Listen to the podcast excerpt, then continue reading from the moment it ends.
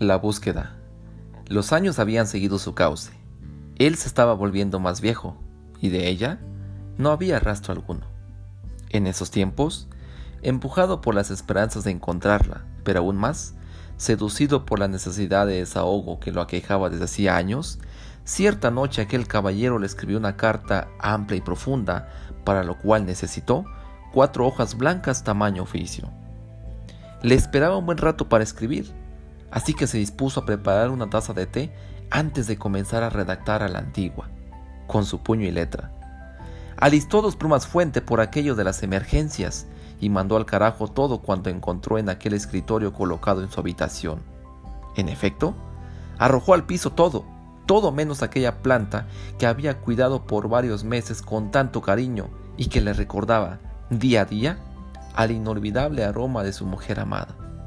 Gardenia blanca, esa noche de agosto, previo a la decisión de escribir dicha carta, una tormenta eléctrica que no ofreció tregua alguna había azotado a la ciudad entera.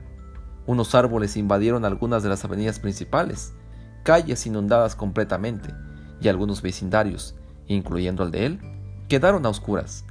Pero ni eso pudo detener su firme e irrevocable decisión, así que todo aquello lo haría a la luz de la luna y de una vela.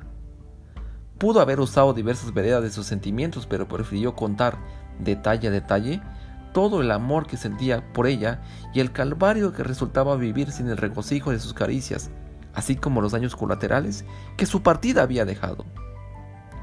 Se llevó poco más de cuatro horas para llegar a la parte final de la carta.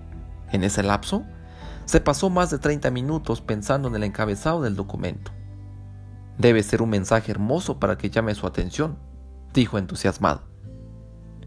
¡Qué manera tan absurda de morirse! Ya va como medio siglo de soledad y amargura. Esto, esto es más largo que un dolor. Sería el mensaje con el que arrancaría todo aquel conjunto de confesiones hacia aquella mujer de los cabellos rizados y orbes de miel.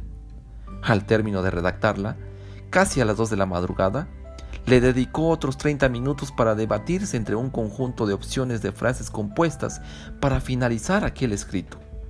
Debe terminar con cierta pizca de esperanza, pensó. Sin embargo, todo se quedó en un hermoso intento. Había escrito para él mismo. No supo, no supo dónde carajos buscarla.